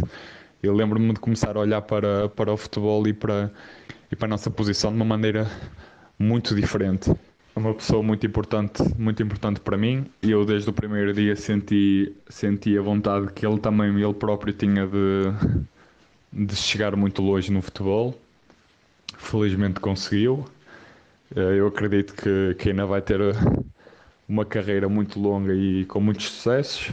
E foi, acima de tudo, penso que foi essa paixão, eh, essa humildade que, que ele transmite de, de já ter estado em, em tantas experiências, tanto a nível de formação como agora a nível profissional, e continua com a mesma humildade e com a mesma vontade de, de aprender que, que tinha ali no primeiro dia em que fomos treinar os dois para o, para o sintético do campo número 5 do, do Caixa Futebol Campos. Estávamos lá sozinhos a, a bater bolas incessantemente até, até eu agarrar a bola de maneira perfeita, com, com a técnica perfeita. Mister, eu só, só quero pegar aqui numa frase que o André diz uh, e tentar não, não estender, que o não me estenda muito, mas há aqui uma, uma frase que ele diz que, que, que é interessante. O Mister ajudou na adaptação com o trabalho. não é normal ouvir um guarda-redes ajudou-me na adaptação com o trabalho. Eh, é um bocado uma, uma resposta um bocado uh, estranha, mas, mas gostava que o Mister falasse um bocadinho do, do, que é que foi o seu papel nesta, nesta adaptação e não deve ter sido só no André, deve ter passado por outros guarda-redes, uh, inclusive uh, noutros contextos que, que depois vieram a seguir. Vou tentar, vou tentar realmente ser cada vez mais, cada vez mais breve. Não sei como digas, temos quatro horas e assim a gente segue e que as pessoas nos querem ouvir. Um... Mister, o problema é que quatro horas aí são sete da tarde, aqui é uma da manhã. Pronto, voltava essa. Desarmaste-me, desarmaste-me numa situação de um contra um, onde claramente eu tentei driblar e tu, e tu conseguiste rodar, rodar, rodar o corpo e ficar com a bola fácil um, em, relação, em relação a isto. É, tra é, trabalho aquilo que, aquilo que me foi pedido pelo departamento. Tínhamos ali, tínhamos ali um projeto. Tínhamos ali um projeto que queria trabalhar, um projeto inteligente, uh, que chegou ao Seixal com médias 16 ou 17. Foi um dos aspectos que fez contratar o André, estranho possa parecer, portanto a inteligência estava lá, depois ainda se mostrou na inteligência específica. E este trabalho era o trabalho do departamento de conhecer mas muitas vezes em trabalho individual, para as pessoas perceberem, ou seja, de uma forma analítica. André, bola, bola no ponto X é aqui que te queremos, bola no ponto Y, e isto foi feito muitas vezes às, não digo às sete e meia da manhã, mas às oito às vezes, e às cinco minutos antes das oito o André já estava à porta do, à porta do, do, do gabinete do, dos treinadores, do balneário dos treinadores, com as suas luvas rotas, que depois ao final, isto do futebol é, é tão também, isto é tudo tão rápido, o André foi campeão de sub-17, já tinha um contrato de já tinha um contrato não sei quantos anos com, com a HGO e já deixou de já, já deixou de ter aquela luva rota. Mas sim, é um processo de a adaptação do André um, foi no menino que chega, e eu vivi isto pela primeira vez, no menino que chega à cidade, o André passou o seu aniversário fora da família, o seu primeiro aniversário comigo, fomos os dois, fomos os dois jantar porque o André estava sozinho, o destino ia ser ficar, ficar no, no Seixal na, naquela noite. O André chegou a ir à minha casa, o André, nós fomos comprar luvas para o André, que não eram luvas que se apresentassem, e isto é também o papel, de alguma forma, de um formador. Não podemos fazer isto tudo, se eu for treinador principal, eu não vou fazer isto tudo a todos os meus guarda-redes, mas a, a, a, todos os jogadores. Aos guarda-redes falo-ei, não só ao André, como a qualquer um. E foi este trabalho que eu lhe dei. Foi hum, foi trabalhar muito com ele. Trabalhar muito com ele coletivamente, trabalhar muito com ele a, a projetar posicionamentos, porque isto ele, ele precisava, um, e a geri-lo também. Não, não foi só trabalho, o André trazia um problema no, no nariz e cansava-se muito mais rapidamente do que os nossos guarda-redes e nós estávamos a jogar uma terceira fase. Portanto, até nisto, dei-lhe muito trabalho, dei-lhe muita pancada, uh, muita porradinha, muito treino individual, como dava a qualquer um dos outros. Bizarro ia treinar comigo sozinho às segundas-feiras, que era, era o nosso dia de folga, uh, porque não estava a jogar e precisava daquela cabeça resolvida. Um, mas o André um, tivemos de o gerir, tivemos de o gerir também para, para jogar. Mas o maior mérito, volto a dizer, o maior mérito é do André, porque chegas ao, ao Seixal com 16 ou 17 anos, tens guarda-redes internacionais e o André veio com uma missão louca e não importava quando agarrava a bola, era, era a moda do Norte, eu brincava com o André, que é aquele bloqueio onde pões pões os cotovelos aqui, estás sempre à espera que ela passe. Ele, de vez em quando, se se esquecer, se calhar ainda hoje o faz. Um, e brincávamos muito com isto, e às vezes não era a perfeição técnica, opa, mas era a personalidade. Portanto, o mérito é do André. Uh, vais ao, a um torneio na Holanda, a Egon, e joga ele e o Rafa e os dois a jogarem muito bem, mas para o André, que andava a jogar com o Salgueiros, que é um grande clube do nosso país, viu-se a jogar com o Barcelona ao fim de dois ou três dias e a personalidade, a personalidade estava lá. E aí realço o Renato, porque o nosso projeto para o André era espera aí, aguenta os cavalos, eh, é um projeto para formar, não vamos queimar já este miúdo porque corríamos esse risco.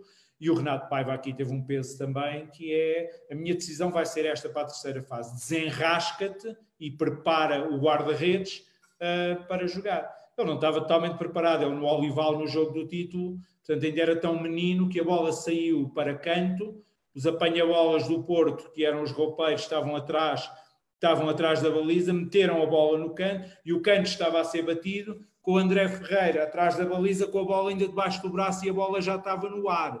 Portanto, ainda não estava totalmente formatado para o que era aquilo, ainda trazia uma ingenuidade. Lá largou a bola e lá veio a correr, já não me lembro se fixou a tempo se fixou a tempo, saiu ao cruzamento ao que é que aconteceu, mas ainda temos esta história deliciosa com André Ferreira no ano, nesse jogo do título no, no Olival.